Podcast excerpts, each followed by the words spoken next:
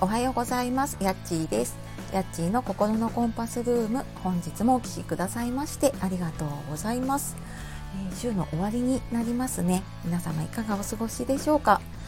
えー、今日はですね私午前中にちょっと見たいなと思っていた映画痛くない死に方っていう映画在宅医療と家族の話なんですけれどもそれをちょっとね見に行ってこようかと思っています。またね感想とか、えー、お知らせできればいいかなと思っています。はい、で今日はですねこの時期になると私毎年思い出すことがあったのでですね、まあ、そのことについてなんですが、えワーママが小1の壁で準備できることっていうお話をしていこうと思います。えー、私はもう4年前になるんですけれどもねなんか小1の壁聞いたことある方ない方いると思うんですけれどもねなんか小1の壁多分ワーママさんとかねそれに関わる方は聞いたことがあるかと思うんですが、ね、小1の壁って聞くけど心配だなって思ってる方もいるんじゃないでしょうか。でちょっと初めて聞く方とかねなんか聞いたことあるけどわからないっていう方もいるかもしれないのでその小1の壁っって言われるもの、まあ、いろんなものが含まれるんですけれども、まあ、保育園からね小学校に上がる時に、えー、その仕事と子育ての両立が難しくなるっていうことをね小1の壁って言われてたりします。でなんで難しくなるかっていうと私もこれ自分がその直面するまで全然気にしてなかったですね。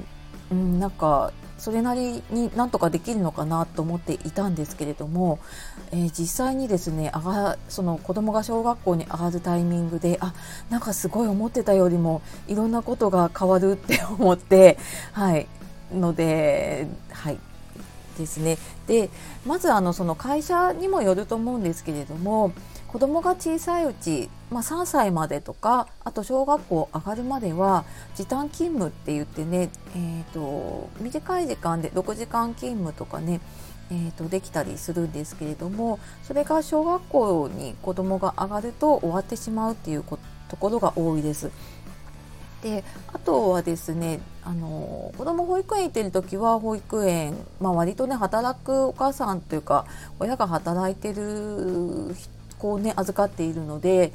まあ、時間も長いしなんかそんなにこう不自由を感じることはないんですけれどもそ、えっと、子ども小学校に上がるとその小学校が終わった後に学童保育に行く子が多いと思います。でその学童も小学校の中にあったり学校の外にある民間保育民間の、ね、学童を使うとかいろいろあるんですけれどもやっぱりちょっとね保育園ほどうんと、いろんなサポートが手厚くないなっていうふうに思いますね。でまあ、そういうちょっとね体制が変わるっていうのとあとやっぱ小学校に子供上がって感じたのが親の出番が増えますね。でこれはその学校帰ってから宿題を見るっていう日々のことから始まって今まで保育園の時にはなかった長期休みっていうね春休み夏休み冬休み。冬休みはそんなに大きくはね変わらないんですけれども夏休みとかねこんなに長い休みはなかったので、まあ、そこをどうするかとかあとまあ学校行事、まあ、それはね保育園の時とも変わらないですけれどもただやっぱりこう働いてないね、親もいる中での学校学校行事なのでやっぱりちょっと優しくないなって感じることがね私もありました。でまあなんかこんなねあの壁にぶつかるんですけれども私はなんか全くこう準備をしないでまあなんとかなるだろうみたいなふうに思っていた失敗談からね学んだことがたくさんあります。で、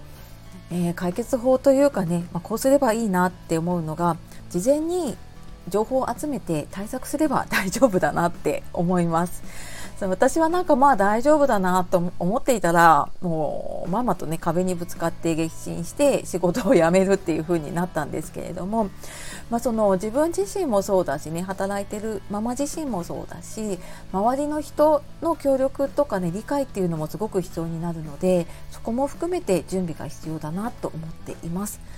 でじゃあ具体的にねあの何をやっていけばいいかっていうと、まあ、3つほどあって、まあ、働き方を考えることと周りとの連携を考えることあとこ一番大事なのはねやっぱ子どものサポートかなと思っています。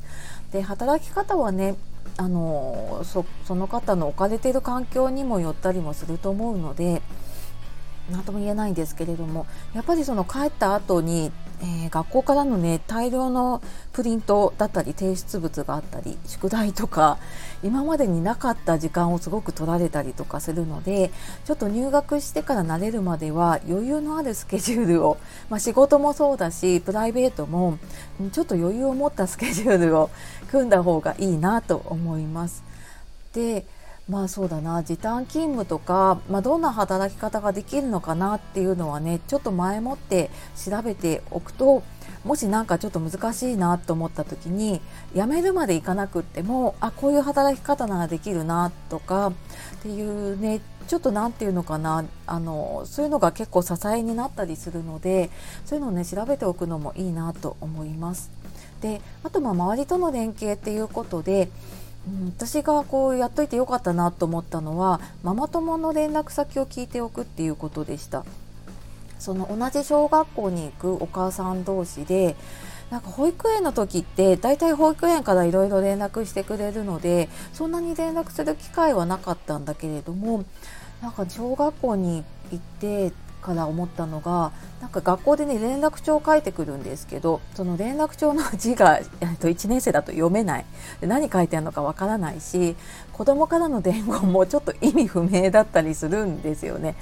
なのでそれをちょっと聞けるあお母さんとかがいると、まあ、何人かねその連絡先知ってると、まあ、同じクラスになる子がね1人ぐらいはいたりとかするのでそうするとなんかこれどういうこととかあの聞けたりするかなって思います。であとなんか子供同士で約束をしてくるんですよいついつに誰々君と遊ぶって約束をしてくるんだけれども何時に行くのって言ったらえわかんないとか なんかそういうよくわからない子供同士の約束をしてくることがあるので なんか割と仲良さそうな子の、えー、お母さんの連絡先とかを聞いておくと、うん、なんかあのー、やっぱちょっと子供だけではできないところをねちょっと親同士で連絡取り合ったりとかできるかなって思います。で最後にねあの大事だなと思ったやっぱ子供のサポートって私これが一番抜けてたなと思っていて。っぱ自分自身がなんか働く中でもう全然余裕がなかったのでうーんなんかもう自分が大変だ大変だってなっちゃってたんだけれども実はなんか子供は平気そうに見えてね元気そうに見えてもやっぱ慣れるまでって学校もそうだし学童も行ってたりとかするとすごくなんかやっぱり疲れてるし子供が一番大変なんだなっていうのになんか後から気づいたんですね私は。でなんかでもどうしても親の都合に合わせざるを得なくてもうなんか親の都合を押し付けていたんだけれどもなんかそうやってやっぱり子供がどんどんどんどんえーと、もう学校に行きたくない学童に行きたくないっていう状況にね陥ってしまったっていうのがあったので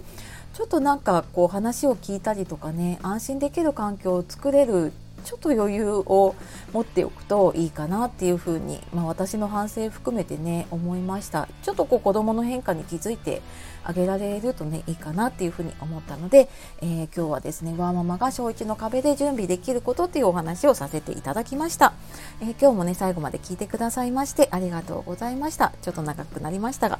えー、素敵な一日をお過ごしください、えー、やっちがお届けしました。さよなら。またね